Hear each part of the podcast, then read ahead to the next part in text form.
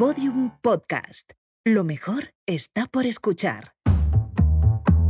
Hace unos años, con mi primer salario digno, decidí cumplir ese sueño moldeado por la industria de Hollywood y viajar sola a Nueva York. Alquilé una habitación en un apartamentito en el Lower East Side, de esos que tienen la fachada de ladrillo y una escalera de incendios en la que podía salir a fumar. Y durante una semana conseguí creerme el personaje de una película. Como iba sola, me iba organizando mis jornadas según me apetecía, y una buena mañana decidí que iba a acercarme al distrito financiero. Quería ver el agujero que dejaron las Torres Gemelas, quería ver Wall Street, quería perderme entre todos esos rascacielos inmensos y esas personas en traje que seguro que pueden hacer el mundo arder moviendo el dinero de un lado para otro. Antes de comenzar a hacer todo aquello, entré en una cafetería a desayunar algo. Pedí unas tortitas con bacon y un café y me senté en una mesa larga común donde otras personas también desayunaban. Justo delante de mí había un señor con el cabello largo, vestido con un chaleco vaquero lleno de parches e insignias, y una bandana roja en la cabeza que al poco comenzó a despotricar, visiblemente molesto. Tardé un poco más de la cuenta en descubrir que aquellos gritos iban dirigidos a mí. Dijo que le daba asco, que odiaba a las personas como yo, y que estaba a punto de dispararme en la puta cara. Yo, aterrorizada, pensando que en ese país asqueroso ese hombre podría con total seguridad llevar un arma, me quedé muy quieta esperando a que pasara el temporal, como si quedándome muy quieta me fuese a volver invisible. Entonces el señor hizo el gesto de meterse la mano en la solapa y sacó su propia mano, haciendo como si fuera un arma, y apuntando entre mis dos ojos, dijo con odio en la mirada, Vosotros putos franceses os merecéis ir al puto infierno. Salí corriendo de aquella cafetería, intentando que aquello quedase en broma y sin querer comprobar si después de su pistola de mentira sacaría una de verdad. Y no paré hasta llegar a una plaza donde había una comisaría de policía. Mi corazón iba mil por hora. Entendí por qué muchas personas no viajan solas. Ahí estaba yo, en la ciudad que nunca duerme, a una hora en la que España no había despertado, a punto de haber sido disparada por un puto redneck racista y pendenciero al que esa mañana yo le había cruzado el día. Pensé en mis padres, en mis amigos, en mis seres queridos, allá tan lejos, en mi querido país.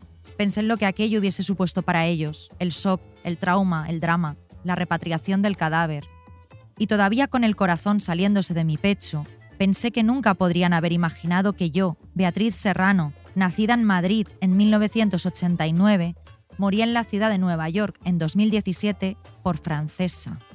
Por ser francesa, Guillermo.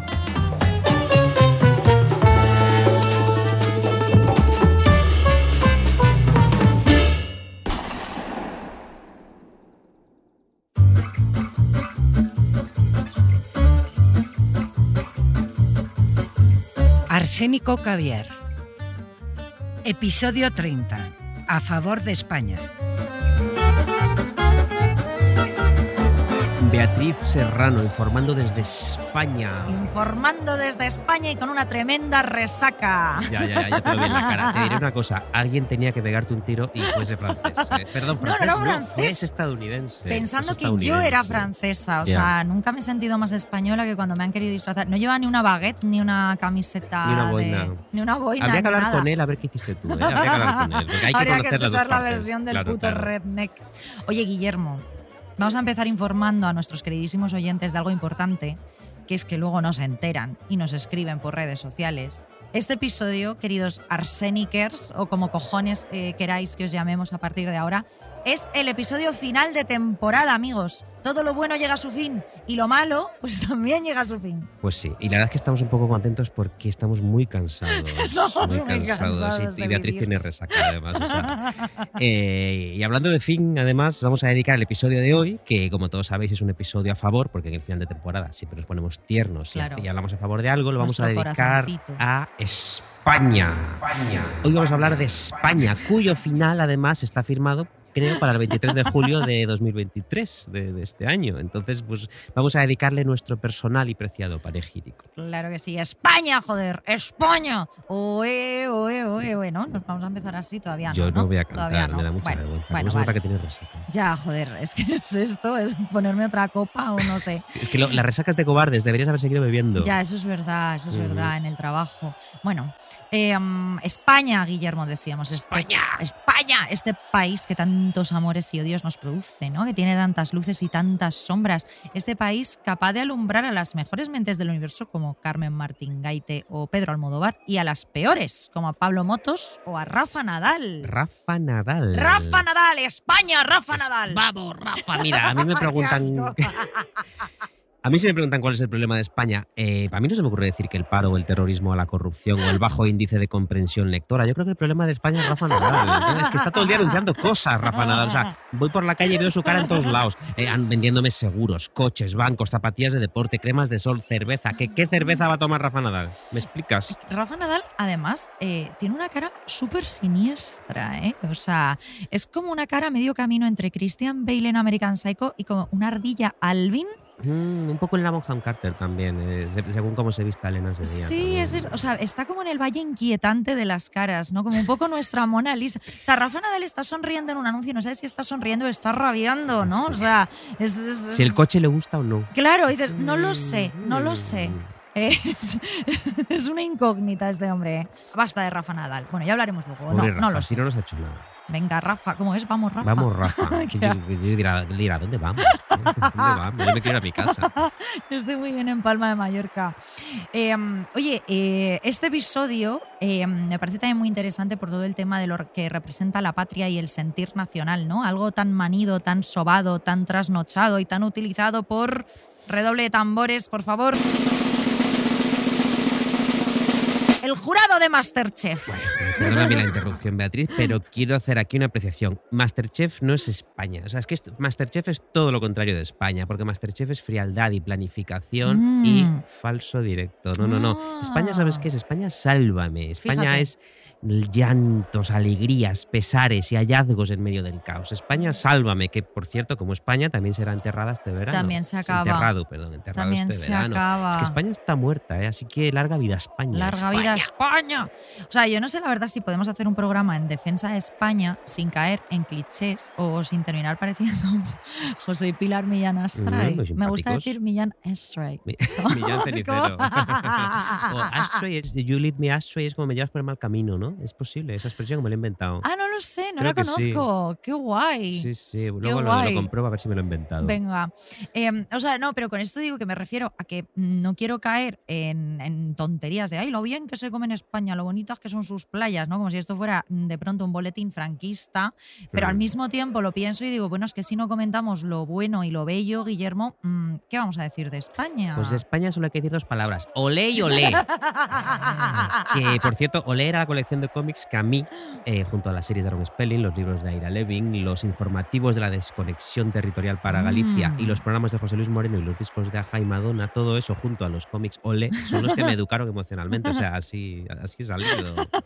Y decimos olé olé porque nos han traído a los toros. a los, toros hemos venido. Fíjate qué Sí, sí. horror. Mira, están ahí todos. Está la infanta Elena, Mario Vaquerizo, Carmen Lomana, están todos aquí. Victoria Federica. Victoria, Federica. Victoria Federica está. Qué Mírala, mona. qué Pero qué bien mona. viste, Se parece a su madre. Sí.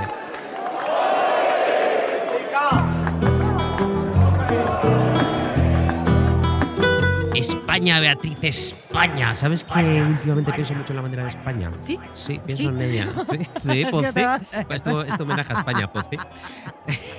Porque Pocí es un gran español. Mira, sí, Fue sí. un gran español, se ha muerto, Fue un gran ¿no? español, es verdad, es verdad. Mira, que en paz ojalá. Pocí hiciera todas las campañas publicitarias de Rafa Nadal, porque yo, yo se lo compraba todo un coche, o sea, ves a Pocí en un coche y te lo compras. Ahí, a Pocí le metían en un cochecito de bebé y daba así sustos a las personas. Esto en el- Sí, puede sí, ser. Y esto a mí me hacía una gracia tremenda. Humor español, humor Oh, es- español. la- la- aquella televisión, aquella televisión en la que podías reírte de la gente, de la gente en los márgenes de la sociedad. Qué bonito. Pues mira, vuelvo a lo de mi bandera. No hace demasiado, en esa dimensión mundana y completamente intrascendente y a la que intentamos dar siempre la espalda en este programa que se llama Realidad, Mm, se celebró Eurovisión. Ah, sí, Eurovisión, creo que quedamos en el puesto 259. y yo recuerdo Con pensar... Blanca Paloma. Con Blanca Paloma, pues a mí esa canción no me parecía mal de todo. Además era muy española. Era muy España, era muy España. Eo, eo, eo, decía. Eo, eo, eo, eo. Que se parece a Olé también. Es muy para los toros. Yo recuerdo pensar para mí mismo en la noche de Eurovisión. Esta es tal vez la única noche en la que millones de españoles pueden agarrar una bandera de España sin ningún tipo de significante ni de ironía. Personas Mm, que eh, el resto del año no se acercarían a ella. Claro. Y, y me parece muy bonito, porque claro, deberíamos empezar hablando de cómo España es una idea que algunos, que a algunos y que algunos nos han robado. ¿no? Mm. La bandera de España significa cierta cosa o cierta visión de las cosas que a muchos nos deja fuera. Efectivamente. Por ejemplo, yo te diré, Beatriz, que tengo grabada a fuego en mi memoria la estampa de la manifestación contra el matrimonio igualitario que en 2005 hubo en Madrid. Lo organiz- la organizó el Foro de la Familia, unas personas simpaticísimas, y, la, y ahí va encabezada, aparte de por el Foro de la Familia, por el Partido Popular. Vaya. Un besito desde aquí a todos los votantes del Partido Popular, especialmente a los maricones y especialmente a los que tienen hijos, hijas, hermanos o hermanas maricones o lesbianas. Un besito para todos vosotros. Un besito.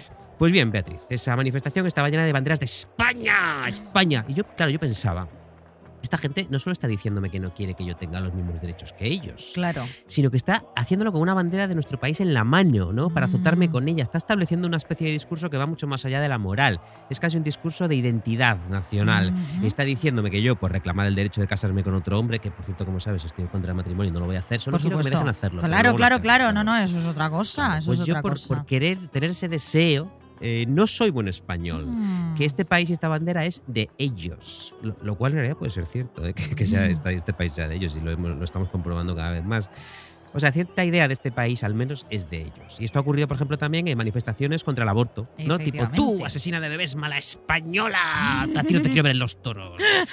O sea, muchos consideran, eh, y puede que tengan razón, que la bandera española tiene el tufo que tiene, pues, pues eso, por la dictadura, ¿no? Porque somos un país que salió hace nada de la dictadura de un paleto, me apilas. Es que no era ni fascista. Porque Ya. fascista aún tiene algo de halo de. de uf, uh, qué fascista, Glamour, un glamour. No, este era mm. como un paleto, me apilas, burro y hortera. Porque este no nos dejó ni edificios bonitos. Eso Porque, iba a decir, ¿no? eso iba a decir. Mussolini o Hitler hicieron No, nos dejó el menú, de- el menú del día. Ay, Franco inventó el menú del Y, día. los, y, los- digo, y las presas. Las, las presas, eh, las presas y el menú del día. Que te- y o sea, qué cosa día. más. O sea, si fuese un inventor, qué cosa más loca, ¿no? Es como lo de, lo de Homer de poniéndole las patitas hacia la silla. En plan, inventó esto y la bombilla. Oye, ¿tú ¿no? crees O que lo sea, registraría el menú del día? Y cada, cada vez que se sirve un menú del día, la familia Franco. La familia tiene un- Franco recibe una comisión, claro.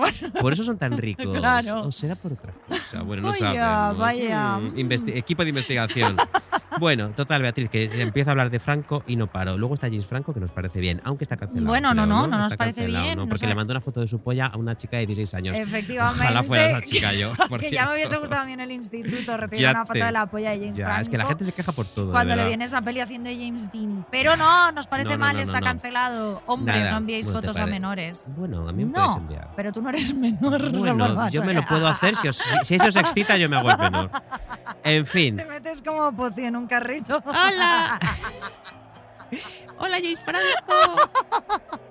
En fin, eh, que me lío. Eh, Beatriz, yo sé que te iba a decir, esto no es solo culpa de, de- ni de James Franco, ni de Franco, ni de la dictadura, no. Yo creo que nuestra versión, la versión que alguna gente, yo especialmente no, y luego lo voy a desarrollar, pero la versión que mucha gente sigue teniendo la bandera española tiene es culpa de otra cosa. En fin, de- de- del uso que todavía se sigue haciendo de ella. Por ejemplo, te voy a decir, ese partido que no debe ser nombrado Mm. y que quiere quitar también los derechos de maricones como yo o de mujeres desvergonzadas como tú, ha enviado siempre eh, toda su propaganda electoral, por ejemplo, en un vistosísimo sobre con la bandera de España, que es muy Sí. significativo. Sí, sí, sí. Yo con esto tengo un conflicto enorme, la verdad. O sea, no sé si recordarás que desde hace tiempo cierta parte de la izquierda tiene como parte de su discurso recuperar em, la bandera, ¿no? Mm. Y bueno, pues como sobre el papel a mí me parece una acción loable, que la intención seguramente, joder, es algo bueno, porque a fin de cuentas, pues la bandera de un país pertenece a sus habitantes, ¿no? Por así decirlo. O sea, la, la bandera no debería pertenecer a un grupúsculo de gente con ciertas ideas. Pero al mismo tiempo, cuando veo en Twitter a personas que tienen la bandera eh, LGTB junto a la bandera de España, es algo que no me entra en la cabeza. O sea, me parece que es como quien quiere hacerse amigo del bully de su colegio, ¿no? O, o como quien quiere hacerle entender al cura homófobo del pueblo que los maricones no merecen ir al infierno. O sea, como que digo, ¿para qué? ¿Para Mm. qué? ¿Qué necesidad? Em, también es cierto que a mí nunca me han interesado mucho los símbolos, o sea, no he entendido cómo algunas personas son capaces de otorgarles tanto poder, ¿no? No he conseguido identificarme muy fuerte con ello jamás, así que también puede ser eso, porque es que tampoco entiendo por qué la gente se pone mm, loquísima cuando alguien se suena a los mocos con la bandera de ¿sabes? Como que tampoco me parece alguna cosa tan... em, Pero en fin. Pero te diré algo, te diré algo, Guillermo, que creo que los fachas hacen muy bien el merchandising. Sí. El merchant, el merchant. O sea, y la bandera y sus colores se han convertido en, mer- en merchandising de facha. O sea, banderas en los balcones, pulseritas con la bandera de España, las correas esas feísimas para las gafas con la banderita de España, fundas para el móvil con la banderita de España, los mecheros con la bandera de España, en fin. Eh, Me eché una bandera de España y luego no puedo quemarla. Claro, ah, ¿De- bueno, pues ya me sirve el dirá para qué mechero? sirve el mechero. ¿Para qué sirve el mechero entonces? No, y creo que lo que hacen con esto no es tanto mostrar el orgullo que sienten por su país, porque creo que esto ya ha quedado muy atrás. Yo creo que están marcando territorio, marcando claramente su forma de pensar y su ideología a través del atuendo y generando cierta división. Están meando, están meando color Están eh, meando. rojo igual. Claro, claro. Porque si tú entras en un sitio que está lleno de personitas que van con todo el merchandising este de España, eh, dices, mira, yo creo que este sitio no es mi lugar, este sitio no es para mí, ¿no? O sea, por eso me cuesta entender esa idea de reapropiación de la bandera, porque quienes la han llevado históricamente a cuestas nos han hecho saber que aquello era territorio hostil. Ya, ya, ya. Territorio hostil. Yo debo decir que a esta gente la miro con cierta lástima. Estos que están como enormemente orgullosos de ser españoles, eh, que llevan la bandera en la, pues eso, en la gorra, en la mascarilla, en el cinturón, en la tumbona de playa, en los calzoncillos.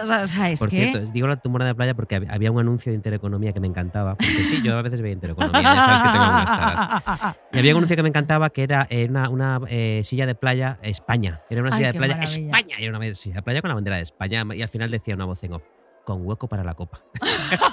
Ay, me encanta. Claro, yo pensaba, jo, es que esta silla de playa me la voy a comprar yo. Es que es súper guay. es- súper práctico, tenía un hueco para el gin tonic. Joder, pues es una maravilla. Puede Una haber algo más maravilla. español que irte a la playa a chuzarte. Eh, o sea, es que es una maravilla. Pues claro, pues mira, a mí te decía que miro con cierta lástima, que ellos son enormemente orgullosos de ser españoles, no porque me den lástima per se, pero me dan lástima porque dejan clarísimo que no han conseguido por sí mismos otra cosa de la que están orgullosos, ¿no? Entonces deben Claro, estar sí. orgullosos de algo que no les ha costado una mierda, que es nacer aquí. sí. Básicamente. Que ojo, yo puedo entender el orgullo nacional y patriota, por ejemplo, en una guerra, ¿no? Tú estás en una guerra, clavas tu bandera bajo el sol en el territorio conquistado y dices, ¡guau! bien". No, pero estás aquí en España, que lo único que tienes que hacer es ir a la playa, volver, hacerte una paella, echarte una siesta. ¿De qué cojones estás ¡A la orgulloso? bandera en el balcón, Claro, claro, coño! es como- Somos los 300, ¿no? Claro, es claro, como ese es rollo, como- señor, o sea, acaba de llegar del Mercadona de comprar es. hummus. Pero, o sea, contento de ser español, lo entiendo, pero orgulloso. que Estate contento. Yo estoy contento de haber nacido en este país, porque este país está, muy bien, está ¿no? Está bien. Pero eso Tiene un menú que- del día muy bueno. Un menú Unas presas estupendas para recoger el Y agua. todo gracias a James Franco. Todo gracias a James Franco. Mira, ¿sabes a quién me recuerdan a mí un poco los orgullosos de ser españoles? Son un poco primos hermanos de aquellos cuya boda es el día más importante de su vida. Ay, por un favor. poquito, ¿no? Porque sí. es, es gente cuya, en cuya que en su vida les va a ocurrir nada importante, con lo cual el día más importante cuál es el que se casan. Claro, claro. Pues ya está. A mí me recuerdan a los de pues, a los del deporte, ¿no? En plan, ay, muy orgulloso de mi equipo, tal, no sé qué, Gol. gol. Y es como, señor, eh, lávese los dientes. Y cámbiese los calzoncillos. Cámbiese los calzoncillos y aprenda a cocinar. ya Pues sí. está, o sea. Pero ta- mira, tras esta diatriba debo decir que yo sí que me siento afortunado de haber nacido aquí. ¿eh? Yo pienso, oye, España está muy bien. Qué bien. Claro. Y en ese sentido, lo de su bandera, pues mira, yo he llegado, he conseguido ver su bandera como, no como algo enemigo ni en que me agreda, sino como un símbolo institucional que está por ahí para recordarte dónde estás. Por ejemplo, sales un día de un after ciego como un piojo, no te sitúas y tú dices, ah, ah, entonces pasas, por ejemplo, por Cibeles, ves 89 banderas de España y dices, ah, vale, vale, o vale. por una vale. marquesina con un anuncio de Rafa Nadal. Y Claro. dices, ay, coño, estoy en España. Bueno, ojo, que Rafa Nadal puede estar Joder. en Singapur, ¿eh? Que pues Bueno, es un, es es un verdad, español también es internacional como. Almodóvar, como Cruz y como Charo. Eh, pero claro, el problema de la bandera española es que como símbolo estético es manifiestamente mejorable, aunque eso creo que llegaremos luego. Sí, sí, sí. Yo la te con- aesthetics. la est- no, no, mm, no, no, mm, no, no, no. No, hay que cambiarla, pero bueno. Y lo que te decía, yo la veo en el ayuntamiento, la veo en balcones de gente que cree que tiene que ponerla y pienso, pues mire, si a usted, José Luis, le gusta poner la bandera en el balcón, póngala. Me parece bien, me da igual.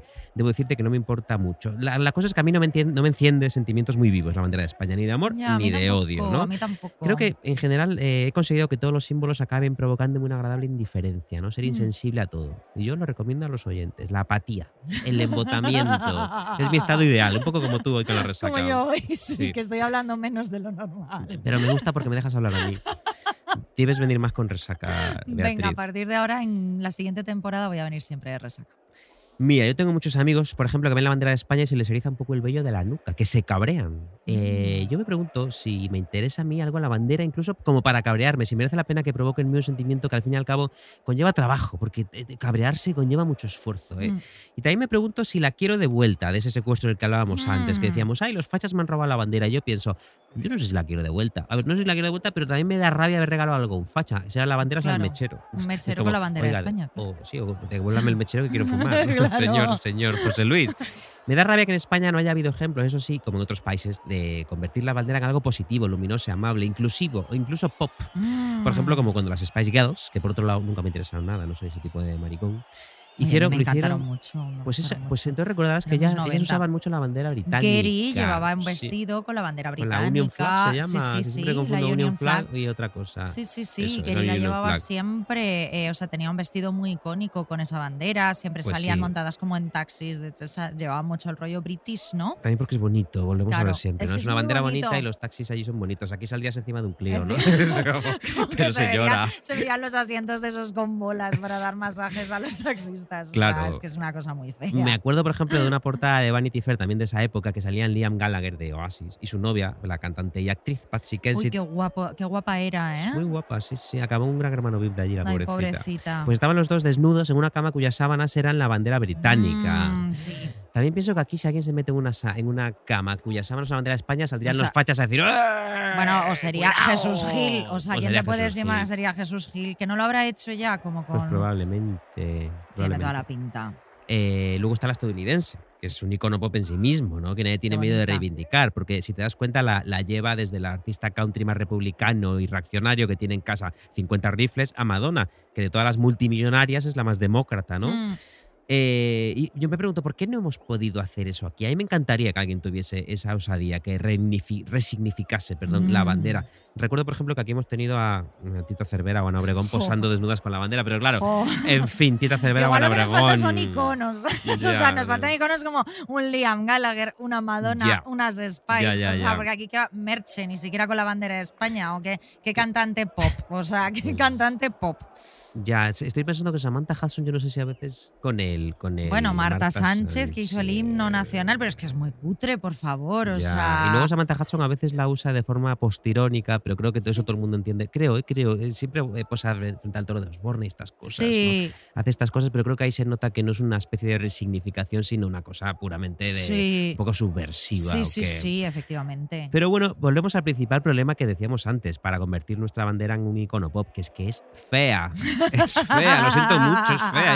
Es, es- es- es fea, es objetivamente fea. Beatriz. Es horrorosa, o sea, la bandera española es horrorosa, lo siento mucho, esto no es traición a la patria. No, no, no. O sea, a mí me flipa que los fachas se vuelvan locos cuando digas esto, como si estuvieses eh, cagándote en el país o cagándote en la mismísima bandera, cuando objetivamente, o sea, lo que estás diciendo es que los colores no pegan, joder. O sea, ¿cómo se nota que son hombres heteros en su mayoría, que no tienen sentido de la estética, los que les gusta tanto esta bandera de España, ¿no? O sea, yo es que no la pondría en el balcón. Ni aunque fuese facha, porque es que no quiero estropear mi balcón.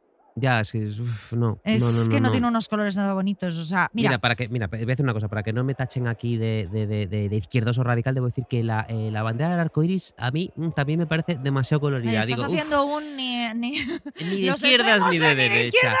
ni de Ni ni machista ni feminista. ¿no? No, no, no, pero- Para que sepáis que. Pero si algún, oyente, si algún oyente español de bien, español de bien, está pensando, pero bueno, ese puto maricón ultraizquierdoso, yo le diré, no, no, no, venga, te voy a dar una para ti también. La bandera del arco iris también me da un poquito de ataque epiléptico. Mucho color, me mucho parece más color. bonita, eh, me parece más Es mona. más, hombre. es más mona, porque Es a ver, más es más, más mono es un. pero, ay, no Esto sí que nos van a cancelar. Mira, yo las únicas veces que recuerdo que he llevado, he llevado, me he puesto de alguna forma la bandera de España, en algún momento de mi vida, ha sido siempre cuando he estado fuera de mi país. Claro. O sea, yo recuerdo una vez en Lisboa que fui a ver un partido España-Portugal y a todas las Erasmus borrachas pues nos hizo muchísima gracia pintarnos como la banderita de España en la cara. Además me sacaron por la tele. Y luego me dijo la gente, ay, te he visto con la bandera de tu país. Y yo, ay, sí, estaba ahí con la Viva. bandera de mi país. ¡Viva España! ¡Viva España! Perdió España, por cierto, contra Portugal. y fue culpa mía, sí. O por ejemplo, cuando vivía en, en Londres viendo Eurovisión, por cierto. Pues yo aparecí con unas banderitas de mi país para el Claro, resto de los ese- ese día españolitos. está bien, ese claro, está claro, bien, claro. O sea, supongo que ahí sí que quería identificarme con el grupo de gente que estuviera en el mismo sitio que yo por algo tan aleatorio como haber nacido dentro de las mismas fronteras, ¿no? Que, que yo. Y, mm, y es que si te soy sincera, y esto me parece súper interesante, yo no me siento más española que cuando me voy al extranjero. Especialmente cuando he vivido en el extranjero. Claro, claro, eso tiene sentido. O sea, yo aquí soy la primera en despotricar contra mi país, pero me voy fuera y me sale como por dentro un pequeño sargento coronel de la Guardia Civil. Porque me indigno ante la cantidad de tópicos y clichés, ¿no? Que, que sin ningún tipo de vergüenza dicen sobre nosotros, la manera en la que nos miran por encima del hombro, el hacer como que no entienden lo que mm, les dices por no estar hablando con un puto perfecto acento de Cambridge. Cuando ellos vienen aquí dicen dos cervezos, Dos cervezos. dos un sangrío. Chocolate, dicen, ¿what? Chocolate, ¿what? ¿What? Y ellos dicen aquí, un pincha de tortillo. Es como, ¿puedes entender ya los putos géneros? Eres retrasado mental, ¿o qué te pasa? O sea, bueno. Recuerdo cuando vivía en Inglaterra, porque todo esto son ingleses, claro. eh, un novio que tenía me contó que a los portugueses, a los italianos, los españoles y a los griegos nos llaman los pigs. Cerdos, Guillermo. O sea, por Portugal, Italy, Spain and Greece. Porque decían que éramos los pobres de Europa, los despojos. O nos sea, duchamos bastante más que ellos. nos duchamos mucho más que ellos, tenemos eh, los dientes muchísimo mejor. Los tenemos y todos. Los tenemos todos y, y de verdad, o sea, probablemente los cuatro putos mejores países, los cuatro países que más me gustan de toda Europa, con los que crearía mi, mi república de Sirenia y me, me independizaría del resto, joder. A mí ahí me entraba un no sé qué, como una especie de orgullo nacional, supongo, que me hacía ponerme a hablar como Penélope Cruz en Vicky Cristina Barcelona y despotricar contra su país lleno mm, de, de- de snobs clasistas y que no, no tienen ni un puto dentista. en ningún- Cries in Spanish. Cries in Spanish. de puta. ¡Hijos de puta, joder! Eso seguro que lo entienden. Claro. Mira, estoy completamente de acuerdo contigo. Portugal, España, Italia y Grecia, reyes de Europa. Total, Es que es o sea, estos son está. los cuatro No hay- mejores países. Pero sin, sin duda. Además. ¿qué tienen en común, por cierto? Pues que el vino es bueno y a la vez asequible. Eso, por eso, Mm. por eso. Y no hay muchos impuestos en el tabaco tampoco. Es verdad, está el tabaco más, menos caro que en Menos otros caro, claro. Tú te vas a sitios. Londres y te dicen 12 pavos y dices, bueno, pues, pues a qué no fumo. Es que, a que dejo de fumar. ¿A qué dejo de fumar, hijos de puta? Esto es lo que Es- queréis. Es que, claro, mira, tabaco barato y vino barato debería poner a un país directamente en el G7. O sea, eso debería ser, deberían ser la- la- las métricas y no el poder de sus bancos, bancos centrales y esas mierdas que no le importan a nadie, la economía. Mira, son países además donde a mí me ocurre algo llamativo que tal vez también te ocurra a ti, que es que tú vas a esos países y entiendes, Beatriz, lo Mm. entiendes, ¿no? Tú You vas por la know, ca- you sí. know, tú vas You- por la calle y entiendes lo que está ocurriendo, entiendes Sí. las miradas, los gestos, la atmósfera que se respira, entiendes. ¿Entiendes? Pones la tele, aunque no entiendas el idioma, entiendes, lo, entiendes de qué va el programa y dices, ah, vale, Sí. ya sé de qué va esto. Hay algo común que va mucho más allá eh, y que, fíjate, no quiero caer en la cosa mediterránea. No quiero caer en la cosa mediterránea porque yo el concepto este mediterráneo lo, lo odio un poco, ya me huele, ya es como eh, un anuncio de cerveza. Ay, la vida mediterránea. Mediterráneamente. Mediterráneamente. Mediterráneamente. Si esa marca se quiere anunciar en Gasónico Caviar, que sepa que, que es bienvenida, por ¿Estos cierto. quiénes eran? Mau. No. No, No, eh, Mau son madrileños. No, esos deben de ser otra. No lo Estrella sé, Damm, pues, Estrella Qué Damm. rica la estrella ¡Qué Damm. rica! Nos encanta Estrella Estamos Damm. abiertos a contratación. Mediterráneamente. Mira, te voy a poner un ejemplo eh, de por qué no tiene que ser todo mediterráneo. ¿Sabes a qué me ha recordado muchísimo Sicilia las dos veces que estado allí? A Galicia. ¿Ah, sí? Sí. qué? Y Galicia no tiene nada de mediterráneo. Galicia Claro. es Escocia. Claro, claro, es Gali- Escocia es de Galicia España. es Islandia. Sí, sí, Sí. sí. Tenemos nuestros iglús allí. Eh, Galicia no tiene nada que ver con el Mediterráneo. Y sin embargo, por ejemplo, yo allí en el Mediterráneo, en Sicilia, veía a esas señoras con mandil mirarte desafiantes desde detrás de una ventana, como Mm. lanzándote una maldición y justo después bajar la persiana para seguir haciendo el guiso. Y yo me decía, estoy en Galicia, estoy en España. Las señoras italianas, griegas y portuguesas son las mismas que las españolas. Las cogen a todas del mismo sitio. Son, las cogen a todas en el mismo sitio. En la o sea, misma no agencia sé de cómo lo señoras. hace la- Te lo juro. Y les dicen a una, usted hable un poco más moviendo así las manitas porque usted se va para Italia. eh, usted, eh, pues, eh, no sé, diga joroña que joroña, Es pero que son las mismas el- señoras. Tú vas a Grecia y ves a una señora gritar y parece que está borracha en español. sí, sí, sí. Porque la, pronunciación Con y la vocalidad es muy jota, parecida. sí. Sí, sí. Esta mujer se ha bebido. ¿qué Dices, esta es una señora gallega con muchos alvarillos. Se ha encima. perdido, se ha Se perdido. ha perdido. Me ha parecido aquí en Mykonos, claro. en kimonos. ¿Por qué me hace tanta gracia esta gilipollez? Hay que, Que explicar, confundas Mykonos con hay que, explicar que antes cuando veníamos en metro, en metro hacia aquí confundí Mykonos con kimonos. Eh, Que me voy a ir a kimonos. Me voy a ir a ¿eh? Kimonos. What? Perdón. Em, Fíjate que en este programa hemos defendido en muchas ocasiones el fracaso y la derrota. Y yo creo que esto también puede aplicarse al espíritu nacional. O sea, eh, cuando tú has pertenecido a naciones que ya lo perdieron todo, que ya están de capísima caída, que ya no pintan nada en el mapa, en lo que tú has dicho antes, en el G7, el G20, lo que cojones sea de la puta economía, la gente que mueve los dineros, cosas, cosas. aburridas de gente fea con traje, con traje. que se juntan en sitios rollo Bélgica. O sea, que es como. Bélgica. Vaya coñazo. ¿Pero Bélgica dónde está? Pues en, en mitad de Europa y a nadie le interesa No ir sé dónde está eso. Bueno, em, pues eso, que, que- que yo creo que, que somos como naciones, países que son, somos como mirados con desdén por otros países, ¿no? Que, somos disfrutados únicamente por los países serios, por el buen vino, la buena comida y las playas, ¿no? Pues Ujú. sucede, yo creo que sucede que ante esta derrota te relajas. O sea, en la derrota se vive mejor que cuando se vive intentando alcanzar una victoria que no tienes clara cuál es, ¿no?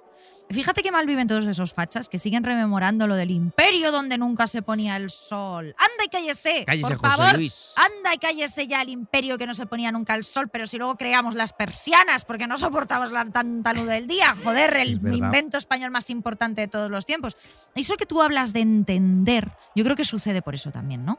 Con naciones que ya han- sido derrotadas, ¿no? Ese señor italiano con una tripa enorme y la camisa desabrochada, sentado en un bar al sol con un chato de vino, es exactamente el mismo señor español con una tripa enorme y la camisa desabrochada, sentando, sentado en un bar al sol en- con un chato de vino. O sea, esas personas han descubierto el secreto de la vida, que hay que vivir, que no hay que esforzarse, ¿no? Y así están Pues descamisados y relajados viendo la vida pasar. Mira, yo te voy a poner otro ejemplo de cuando vivía en Londres que me llama mucho la atención. La gente apenas hacía planes entre semana. Y los fines de semana llenaban, eh, o sea, los llenaban de planes desde las 9 de la mañana hasta las 5 de la madrugada. Uy, qué cansancio. O sea, lo cual sí, convertía los fines de semana en una gincana, en un foco de estrés, de verdad. Em, y ahí me encantaba regresar a Madrid y tener planes pues casi todas las tardes, ¿no? La alegría que te da ver, verte unos vinitos el miércoles, como yo ayer. ¿no? Mm, drogarte el jueves. ¿no? Coño, o sea, que la vida no sea trabajar toda la semana y ir los sábados al supermercado. Esto en Italia se llama dolce farniente y en España tocarse los Que es huevos. mucho más bonito. Tocarse los cojones. Pero creo que de verdad eso es lo que entendemos. Lo entendemos. Lo Lo entendemos. en España. Sí. Mira, ahora en serio. Vamos a ponernos en serio ya. Ahora sí, Ahora, porque. antes hasta ahora no era en este serio. es- pero en las otras, todas las temporadas no eran en serio. No, este, este es el ¿Nos primer ponemos en programa serio ahora? Sí, el número 30, si no me equivoco. Sí. Mira, yo nunca he sentido nada parecido al orgullo nacional, ya lo dije antes, porque como todo el mundo sabe, uno flota en el limbo de los bebés no nacidos y la mano gigante de Diosito te escoge y te lleva al azar a un país o a otro. Esto lo expliqué creo que hace un par de programas. Sí. El limbo de Esto los es bebés. así. eh, Esto es así, lo, lo explica y lo, hay la Lo ciencia. avala la ciencia. Busca el limbo de los bebés en, en Google y te puedes beber incluso tú. Estabas ahí en, tu- en el 89. Yo quería decir que, que sí, que yo estoy muy contento de estar en España. No soy orgulloso, no estoy orgulloso de ser español porque es una absurdez, pero soy- estoy muy contento de ser español. Porque España es un país que está muy bien, aparte de tocarse los cojones. Es un Mm. país que ha logrado, por ejemplo, cosas increíbles en muy poco tiempo. Por eso decía Mm. que me voy a poner serio. Mira, hemos tenido unos avances sociales, siendo un país que hasta ayer, como decíamos, fue el cortijo de un paletome a pilas y de todos sus militares. Absolutamente increíbles estos, estos avances sociales. Mm. Mm, No voy a decir tampoco que aquí la vida sea perfecta. Vivimos ahogados con los precios, por los alquileres, por un poco la desesperanza. Mm. Pero creo que eso es un mal endémico del mundo entero, o al menos del primer mundo entero. Bueno, del el tercero tiene otros, otros peores todavía.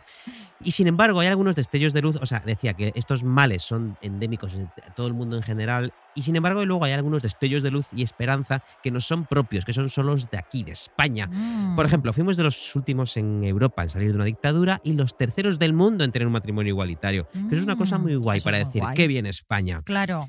Eh, vivíamos sumidos en aquella España gris de andar, pero yo me acuerdo que la gente en las calles ya se daba tortas para que las cosas cambiasen, para que reconocieran los derechos de ciertas minorías. Mm. La ley trans, que ahora trae tanto bien y tanto va, es una cosa increíble. Y no me voy a meter en el melón de se ha hecho bien, se ha hecho mal, no sé qué, pero solo el hecho de que exista, ¿no? de que eso sea algo que se ha aprobado en el Congreso y que sea la más avanzada del mundo, es para estar muy feliz de vivir en España. Mm. Que se reconozcan unas realidades y unas identidades que en muchos países supuestamente primermundistas se toman todavía a chiste. Mm. Mira, el otro día fue Feijó a una entrevista en cadena en cadena rival de esta que no puedo mencionar.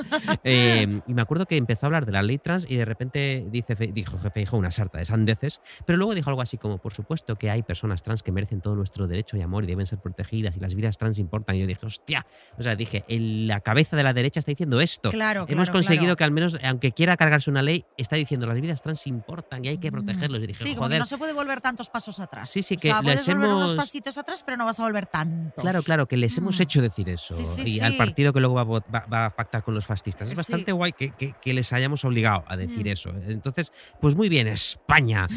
Yo, ah, mira, eh, por ejemplo, solo tienes que ver lo que pasa en Estados Unidos. Mientras tanto, aquí el líder de la derecha está diciendo las vidas trans importan y en Estados Unidos, si sales con una peluca a la calle, te detienen. Bueno, sí, o te disparan. O te, o te pegan Claro. un tiro. Eh, entonces, ¡viva España! ¡Viva esta vieja y decadente Europa y esta jovencísima España! Claro, jovencísima porque nacimos en el 75. Y Claro. a la vez vieja España ya. Por cierto, en nada enterrada, el 23 de julio. El 23 de julio. ¡Viva España! mm, ¿no? En el Ya estamos saliendo con el permiso del sepulturero Pues a las sí, aquí, calles. eh, España, por ejemplo, en el que las películas de un señor manchego que hablaba de mujeres, maricones, travestis y sidosos arrasaban en taquilla desde hace 40 años. Esto es muy guay. Y viva España, donde, por cierto, te diré, Beatriz, que tenemos unas ciudades muy bien asfaltadas y muy bien iluminadas, porque tú te vas a países de Europa por ahí, también, repito, supuestamente primermundistas, y no ves un carajo. Y con los baches te haces esguinces, ten Mm, cuidadito. Claro, claro. Oye, yo creo que te deberían llamar del Ministerio de Turismo, Guillermo. Que bien este rant, que bien abierto, este speech. abierto a contratación. Qué bien, sí.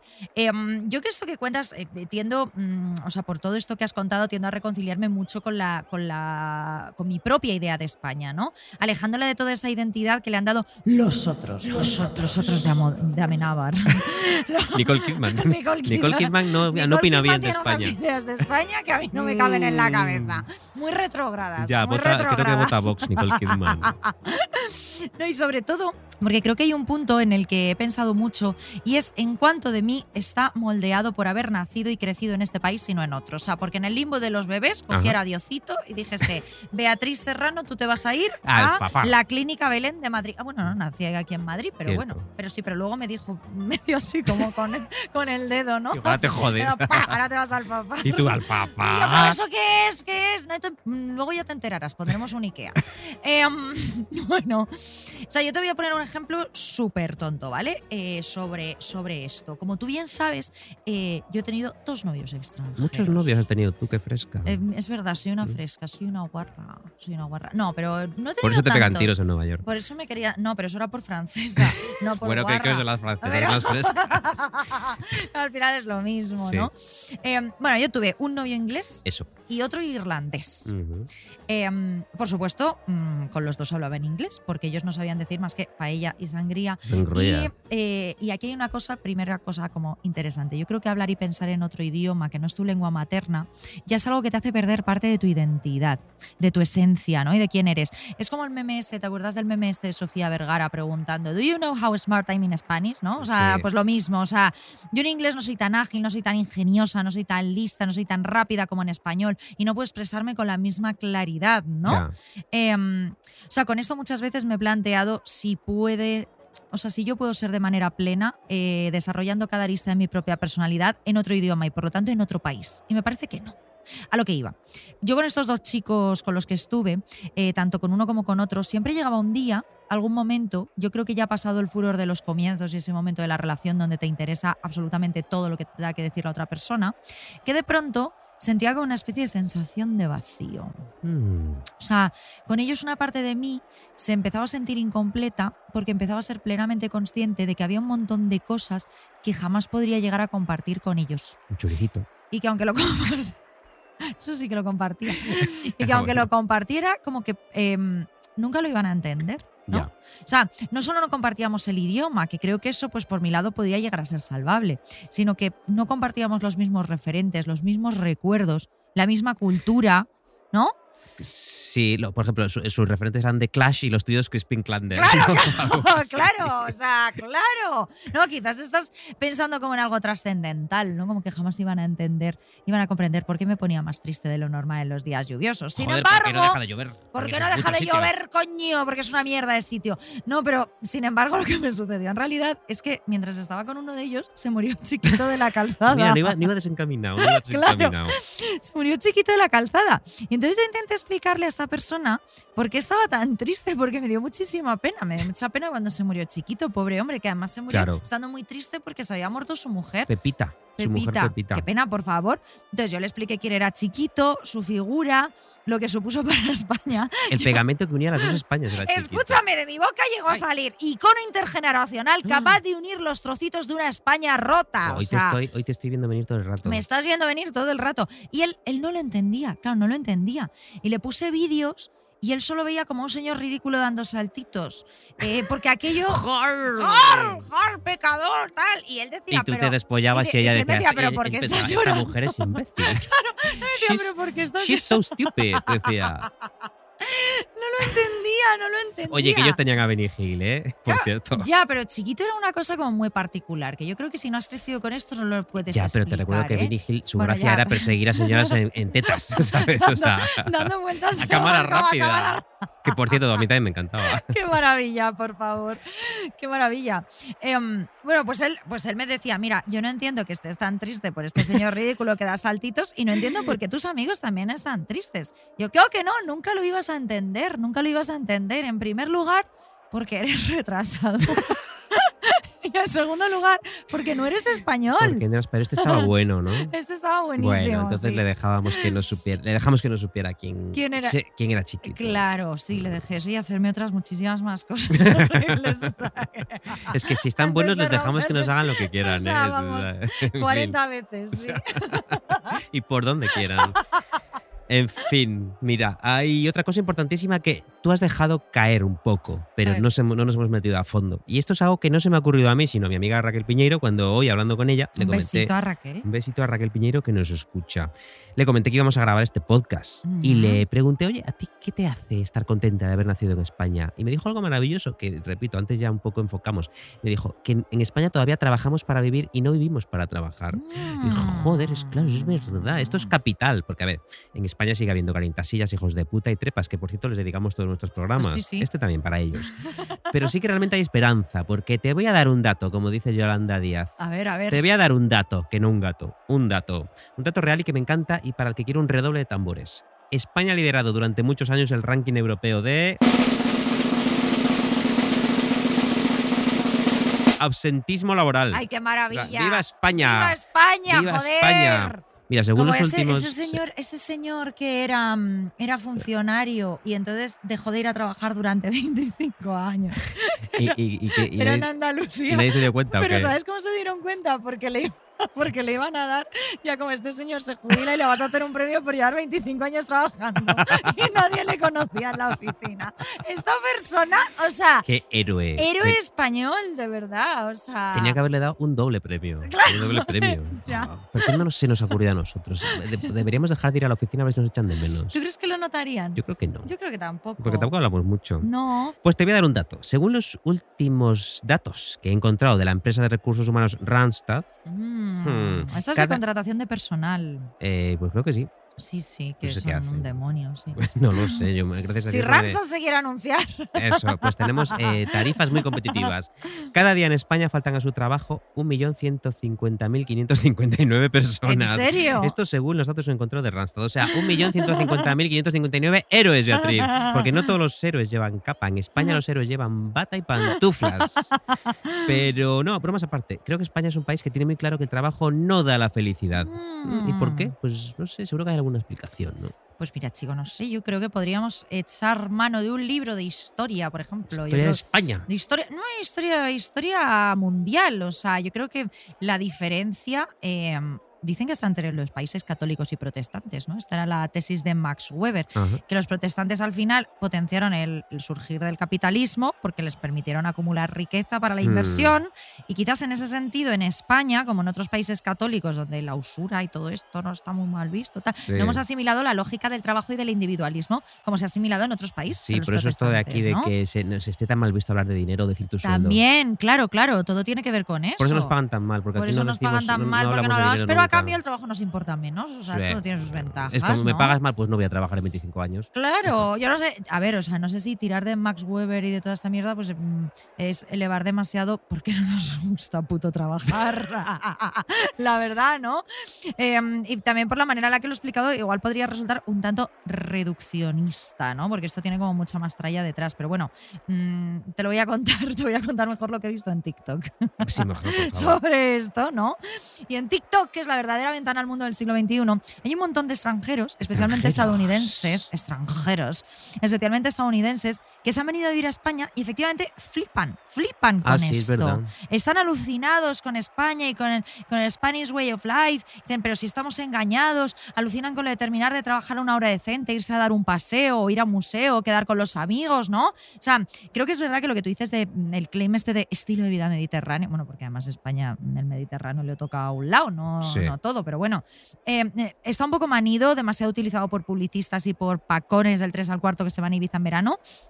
Pero creo que hay algo de verdad en eso, ¿eh? O sea, creo que de alguna forma sí debe influir las horas de sol, el buen tiempo en el carácter, ¿no? En la forma en la que se aprovechan los días. Un buen, una buena aceituna. Una buena aceituna. Un vinito. tu Sí, bandera. Estamos cayendo en esto. No, tu iba a bandera decir, en el balcón. tu, tu ¿no? silla España con un hueco para la copa. claro, o sea, no, pero no sé, que se pase más tiempo en la calle, ¿no? Que se generen sociedades más Claro. abiertas porque no está lloviendo todo el rato, simplemente mm, por no pasarse el día encerrados en casa. Porque algunos no tienen casa, entonces estás Porque en la no tienen, claro, Porque claro, porque, echado no- el- porque el los alquileres son carísimos, claro, porque los alquileres son carísimos. O sea, Raquel yo creo que tenía razón, tu amiga Raquel, que en España valoramos otras cosas por encima del dinero, por encima del trabajo. Fíjate que incluso todas las cosas que hemos criticado muchas veces en este podcast en Arsénico a lo largo de tres temporadas relacionadas con estos, los ambiciosos, los calientasillas, los bros, los criptobros, todo esto es una filosofía muy Google, muy Silicon Valley, muy Mm. americana, muy poco española en el fondo. Yo sí sé algo, que cuanto más al sur, cuanto más nos metemos en ese mito de la población vaga, la que no renuncia a la siestita y al vinito, y donde la picaresca española para vivir del cuento, siempre según la leyenda, ojo, Ujú. se vuelve más intensa, más me gusta España a mí. Ay, el claro. sur, el A mí sur. también, a Sí, ti, sí. a mí y a Rafaela Carrá. Sí, En paz Rafaela Carrá, que descanse. era casi española. Era súper española, era súper española y Oh. súper italiana al mismo tiempo porque somos las mismas personas. Somos iguales, es- Mm. nos separa. eh, Yo creo que en el limbo de los bebés, eh, los españoles, los bebés italianos y españoles siempre estamos juntitos, Sí, por eso sentimos esa, esa unión. Es verdad. Ojo, que yo no estoy diciendo que esta leyenda sea cierta, no estoy diciendo que los andaluces sean vagos, no estoy refutando ningún mito sobre el sur o sobre el norte. De hecho, yo soy andaluzofílico Mm, perdido, está bien dicho, ¿no? Andaluzofílico. Entre el norte y el sur, siempre el sur. De Europa o de España, siempre prefiero ir al Ujú. sur. Digo, San Sebastián, ay, qué mona, qué mona. Pa, paso, Ya, me voy me a voy a- Cádiz. me voy a voy Cádiz, claro que allí, sí. Allí con una. Un porro. ¿no? Eh, prefiero, prefiero. Lo que yo digo es que si un día ese mito se demostrase real, si, si un día el CIS fuese casa por casa a ver dónde están los andaluces, si están todos durmiendo la fiesta, o si La efectivamente fiesta, la la siesta. fiesta, he dicho ahí la siesta, o si se confirmase que no han ido a trabajar en 25 años, que eso me encantaría. Es que, por favor. O sea, si, si se demostrase que los andaluces son más vagos que el resto de España, sería triplemente andaluzofílico. O sea, ¡viva Andalucía! ¡Viva Murcia también, Beatriz, que está pegadita! ¡Viva. Murcia! ¡Viva Extremadura! Muy rico todo, Muy aunque rico. se tardas en llegar cinco años. Y viva España en ¡Viva general. España! ¡Viva! ¡Viva España! que salga el hombro. Con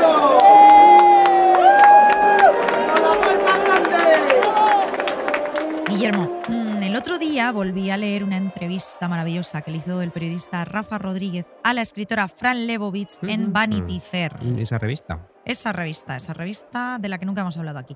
Eh, fue durante el confinamiento esta entrevista, cuando se acaba de estrenar la serie Pretend It's a City.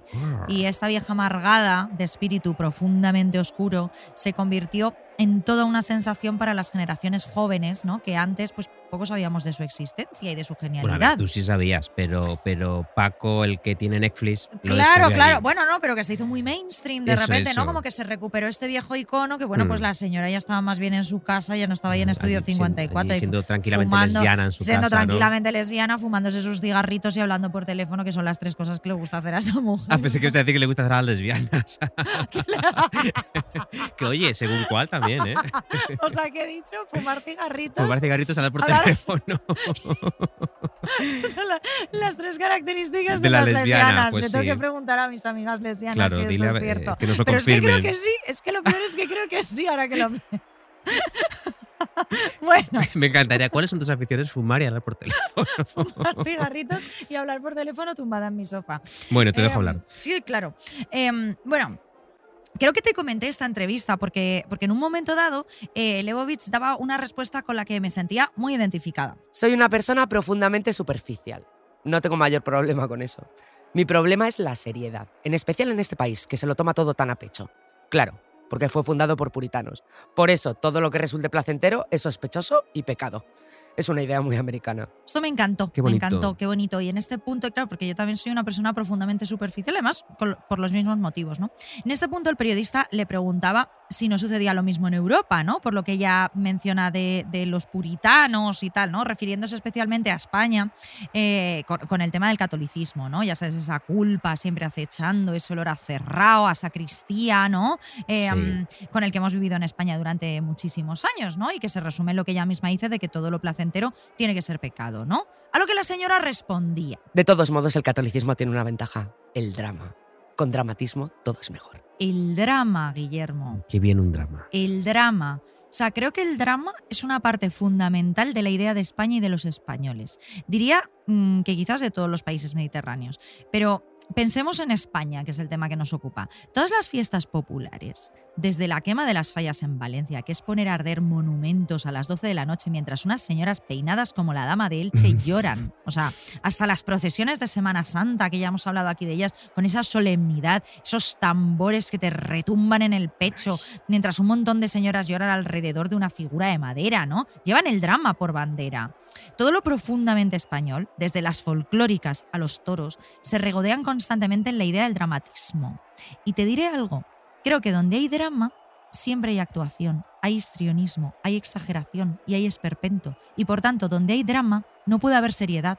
Eso es a mí lo que me gusta de España. Completamente. Sí, sí, muy de acuerdo. Yo, por ejemplo, me voy al extranjero, a un restaurante, ¿no? A un país del norte, repito la expresión supuestamente civilizado o primermundista, y me doy cuenta de que en el restaurante suena un leve murmullo, un coro de voces que hablan en bajito, como si se estuviesen revelando secretos entre ellos. Mm. Y a la vez que es agradable al oído, me parece triste e inquietante y echo de menos esos barullos de España. Claro que sí, es que esas personas no sienten, No, coño, no, se no. asombran, no tal. O sea, de verdad se critica mucho el escándalo de los españoles, los italianos en los bares, pero es que también de verdad lo que tú dices, esta gente no está disfrutando, o sea, no les sube el vino y empiezan a hablar a voces, no les entra una carcajada escandalosa eh, que hace que se giren todos los de la mesa de al lado. ¡Alegría, joder! ¡Viva España! ¡Viva España, joder! Y su ruido y su gente gritando, joder, menos los hombres heterosexuales que siempre me molestan mucho, pero Esos, es viva que esos gritan, pero con un tono mal, mal, un tono mal. Gritan, gritan demasiado, como ¿no? muy en eh, ¿cómo es lo Gritan con- grave, en grave no sí. o sea en grave No, O y sea, queremos que griten. el señor parece usted un mamut a mí me Sí. gusta ah, gritos O sea, una fiesta de maricones. Claro. o de mujeres. efectivamente efectivamente fíjate Dentro de todo esto que acaba de decir, no de lo que gritan y tal, sino del dramatismo, lo anterior, em, creo que los españoles nos avergonzamos un poco del drama, eh, de la idea de ser un país pasional frente a los países cerebrales, ¿no? Como que siempre estamos mirándonos en los países escandinavos, donde, como ya hemos comentado en otros episodios, luego esta gente se suicida todo el rato. Y si no se suicidan es porque tienen discos de ABBA y se los ponen. Pero en cuanto se cansen de escuchar Waterloo, eh, su- se suicidan. Se suicidan. ABBA lo creó el gobierno para que no se suicidaran, pero no lo consiguió. Porque los Claro. discos duran 50 minutos. Claro, claro, no puedes mm, levantar a toda la población con eso, claro. Son, son para nosotros, como para los españoles, el espejo este en el que nos miramos, ¿no? El reflejo de lo que queremos ser como sociedad. Mm, Fíjate, sobre esto que comento, hay un momento maravilloso que creo que explica a la perfección el conflicto en el que vivimos los españoles y que aparece en una escena de una película fantástica que se llama Magical Girl de Carlos Bermú, otro gran director español. Eh, y dice así. Bueno, pues mira, ahí vamos a poner un corte de Magical Girl, pero nos acaban de informar por pinganillo que no tenemos los Ah, derechos pero de que no esta nos lo da. RTV. No, la no, cadena no. de España. RTV Play no nos lo da, Lo pero bueno. La pagamos todos, Beatriz, Tenéis la ahí gratis todos. Magical Girl. eh, ah, en el minuto 55 hay una Ah. conversación que te lo voy a interpretar. Ah, ¿vale? venga. Te Yo lo tengo, a que- tengo que decir yo algo. Tú tienes que decir no, no mucho. A ver si puedo recordar esas tres palabras. Vale. ¿Te gustan las corridas de toros? No, no mucho. Has dicho de toros, ¿no? Sí. A mí tampoco me gustan demasiado, pero es curioso que sea precisamente en España el país en el que la tauromaquia es más popular. ¿Sabes por qué España es un país en eterno conflicto? Porque no tenemos claro si somos un país racional o emocional. Los países nórdicos, por ejemplo, son países cerebrales. Sin embargo, los árabes y los latinos han aceptado su lado pasional sin complejo ni culpa. Ellos, unos y otros, saben qué lado predomina. Los españoles estamos en una balanza que está suspendida justo en el medio. Así somos los españoles, como las corridas de toros. ¿Y qué son las corridas de toros? La representación de la lucha entre el instinto y la técnica, entre la emoción y la razón. Tenemos que aceptar nuestros instintos y aprender a lidiar con ellos como si fuesen un toro, para que no nos destruyan. Fíjate Qué bonito.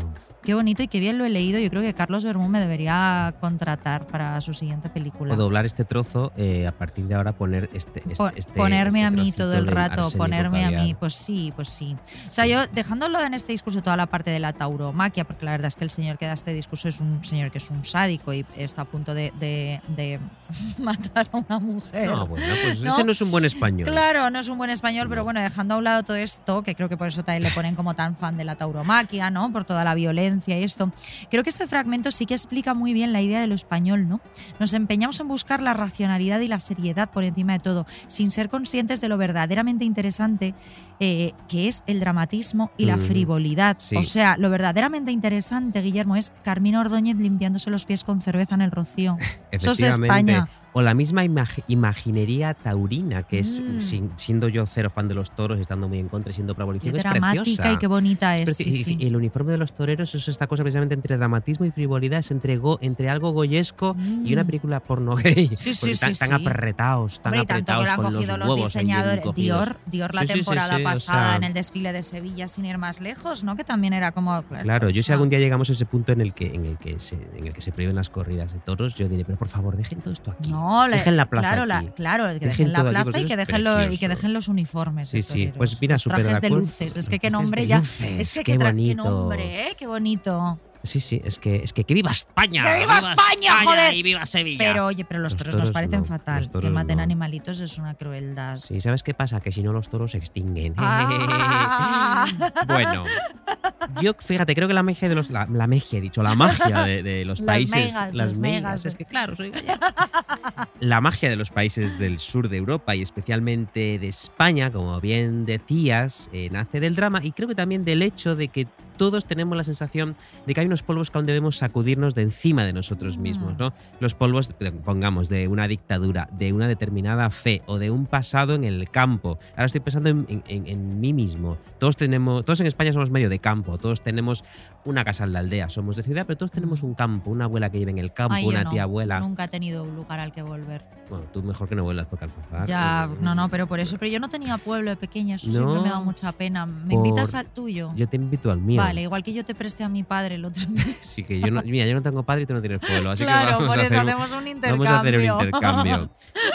Eh, pues eso, el sentir la necesidad de sacudirse de este polvo, no de este polvo, ya te digo, de ser de pueblo, de ser católicos, de venir de una dictadura, creo que hace que te muevas mucho, porque tú para sacudirte algo que llevas en el hombro te tienes que sacudir, que mover mucho. Mm. Al moverte mucho te planteas muchas cosas, pero también creo que a base de convivir con esos polvos acabas reconciliándote con ellos y pensando que no están tan mal, que esas sombras y esos polvos han hecho de ti lo que tú eres al fin y al cabo, esa suma, esa suma de circunstancias. En este sentido, que hay un momento glorioso, creo, en nuestra España reciente, en nuestra historia de España reciente, Mm. creo, que fueron esos años inmediatamente posteriores a la dictadura, donde hubo bueno, una bueno, España empeñada en ser ultramoderna y demostrar al mundo que había cambiado. Era y una eso- cosa, tú ves programas de televisión, Sí, sí, sí. de, o sea, en televisión española, RTV, que no nos deja los derechos. eh, momentos Mm. de la entrevista al Almodóvar y, Mangamara con Paloma Chamorro, que es mi momento favorito de la televisión, te quedas loca. O sea, eso no lo estabas viendo en ningún puto país. Eso era, bueno, Que le dice, le dice Paloma Chamorro a Magnamara. ¿qué es lo que nos Magnamara, gusta que, os diga? Y dice, pues que somos chicos. que, se- que estamos locas. y dice, y dice, ah, no, no, ¿cuál es la cosa, cuál es, eh, qué- cuál es la idea más falsa que tienen de vosotros? Y dice que somos Que chicos. somos chicos.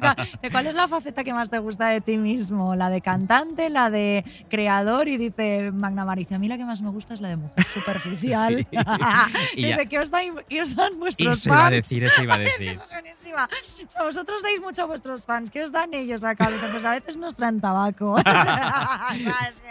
Esa entrevista. Qué de maravilla. Y verdad. pobre McNamara, fíjate ahora. McNamara, lo que ahora es, o sea, que ahora es un señor Bueno, de Vox. pues o sea, sí. lo que hacen las drogas. ¿no? Pues sí, No, pero bueno, pues oye, sí. McNamara siempre será un personaje histórico de este país, de España, así Pues que sí. mira, yo le respeto, Con señor lo cual, McNamara. ahora que está en contra del aborto, pues señor. Pues oye, ¿qué le usted vamos a está en hacer? contra ¿Qué de lo que le salga de hacer? los cojones. Pues claro, porque mira, ya, ya da igual. Pero, pero es- pues eso, precisamente esa España empeñada en ser moderna permitía que entrevistas como esas se, se emitiesen, ¿no? Y, y dejó unas películas, unas canciones y unas escenas, pues eso, televisivas, que aún a día de hoy te dejan picueto. Mm. Unas cosas al que, que- que pones élite y es médico de familia élite, al lado de estas cosas. Mira, te voy a poner un ejemplo. Le voy a dar un dato. Eh, eh, esto no es un podcast de cine, así que no lo vamos a desarrollar, pero en, en esta etapa al final de la dictadura, bueno, no, justo después de la dictadura, perdón, entre los entre el 77 y 79, no se estrenó una película en la que una mujer se acostara con un perro, no, se estrenaron dos. Una, de ellas, maravilla. una de ellas, por cierto, era Ana Belén Qué en una película de, maravilla. la- iglesia, creo que era La criatura. Y eso, lo que te digo, en esta etapa España estaba empeñada en ser moderna. Y por ejemplo, es una etapa en la que creo que, en la que, creo que se dijo, folclóricas no, es una cosa antigua, del franquismo. Ujú. Y sin embargo, pasado un, un poco ese- ese- esa modernidad, ese revulsivo, volvimos a mirar a las folclóricas y a darnos cuenta de que ellas a su manera también habían sido rabiosamente modernas a su modo. Claro. O sea, me da la sensación de que España es un país hasta cierto punto esquizofrénico que nunca dejará de cambiar de opinión. De repente dice ultramodernidad, de repente dice no, folclóricas. Y ahora hemos descubierto que no, que las dos cosas están bien. Claro. Eh, gente colocada de LSD y, y Carmen Sevilla, ¿no? Que Claro. todo está bien. Y yo me siento muy español en ese sentido, porque yo tampoco dejo cambiar nunca de opinión. De, de- y me da cierta paz, porque no cambiar nunca de opinión me hace sentir vivo y parte del mundo, Beatriz. Mm, ay, qué bonito, Guillermo. Yo creo que con esta Mm. idea mm, de que España, nuestra patria, ¡España! Es esquizofrénica, eh, nos podríamos despedir. Esa es nuestra carta de amor, España. Esa es carta. España es esquizofrénica y por eso la amamos, Sí. ¿no? O sea, la amamos. Pues Hay que darle su litio, pero hay que darle su litio, a veces eh, ponerle a veces una pastillita debajo de la lengua, pero está todo, está todo bien. Sí, y me gustaría decir una cosa antes de acabar. Hemos dicho antes que vamos a enterrar a España el 23 de julio, pero voy a cambiar de opinión. España resistirá. España siempre aunque resiste, vengan coño. la derecha y aunque vengan los fascistas, España resistirá. Resistirá. Resistiré Resistiré. erguido frente a todo. Odio esa canción. ya qué asco, por favor. Bueno. eh, bueno, pues nada, pues esto es la despedida. España resiste, pero como esto no es una despedida normal, sino que es una despedida un poco larga, porque es el final de temporada, quizá podríamos dedicar unas bellas palabras y unos sabios consejos a nuestros oyentes. Venga. ¿Qué te parece? Consejos para el verano. Fíjate, deberían saber que este episodio no iba a ser a favor de España, que eso nos dio un fluso en último momento, sino que iba a ser a favor del verano. Porque da la casualidad que a nosotros, a nosotros dos nos encanta el verano. Amo, amo. Y sabemos que es una estación eh, que mucha gente suele odiar, está como de moda odiar el verano. A la gente le gusta el otoño, como si fuesen Taylor Swift. Como si fuesen finlandeses. Sí, o como si fuesen finlandeses, claro. Yo os diría, no odiéis el verano, disfrutadlo, ¿no? Pensad que los días son más largos, que los jefes se van de vacaciones y eso te permite alargar las noches estivales, ir a la oficina con una ligerísima resaca, como yo hoy. Pensad que luego os vais vosotros de vacaciones y podréis escapar de vuestra rutina y dedicaros a hacer nada, tan solo a existir. Alargad las sobremesas, coño, dormid largas siestas, bañaos en el mar si lo tenéis cerca o en las piscinas. Muy importante, archivad y silenciad todos los putos grupos de WhatsApp del trabajo, todos sin excepción. Y dedicaos a sentir como el sol acaricia vuestra carita. Claro, comed higos y cerezas y helados. Tomaos el tiempo necesario para disfrutar de la mejor de las sensaciones, el aburrimiento. Mm. Y antes de que os deis cuenta, los días serán un poquito más cortos. Y una noche cualquiera notaréis que ya es necesario coger una rebequita porque empieza a refrescar. Guardaréis las sandalias y os pondréis de nuevo los calcetines. Y entonces pensaréis en el tiempo sostenido del verano y lo echaréis un poquito de menos. Y cuando estéis esperando el metro un lunes de octubre, en un andén que ya parece un sardinero, y se os cruce por la cabeza la idea de lanzaros a las vías, no lo hagáis, no temáis. Esa será la señal. Entonces regresaremos nosotros.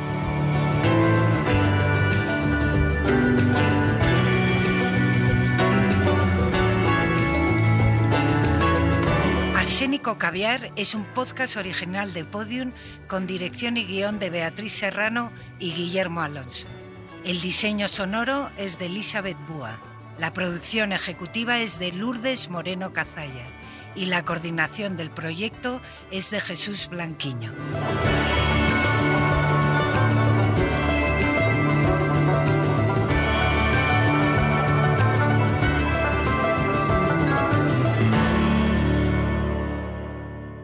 Todos los episodios y contenidos adicionales en podiumpodcast.com. También puedes escucharnos en nuestras aplicaciones disponibles para iOS y Android y en todos los agregadores de audio.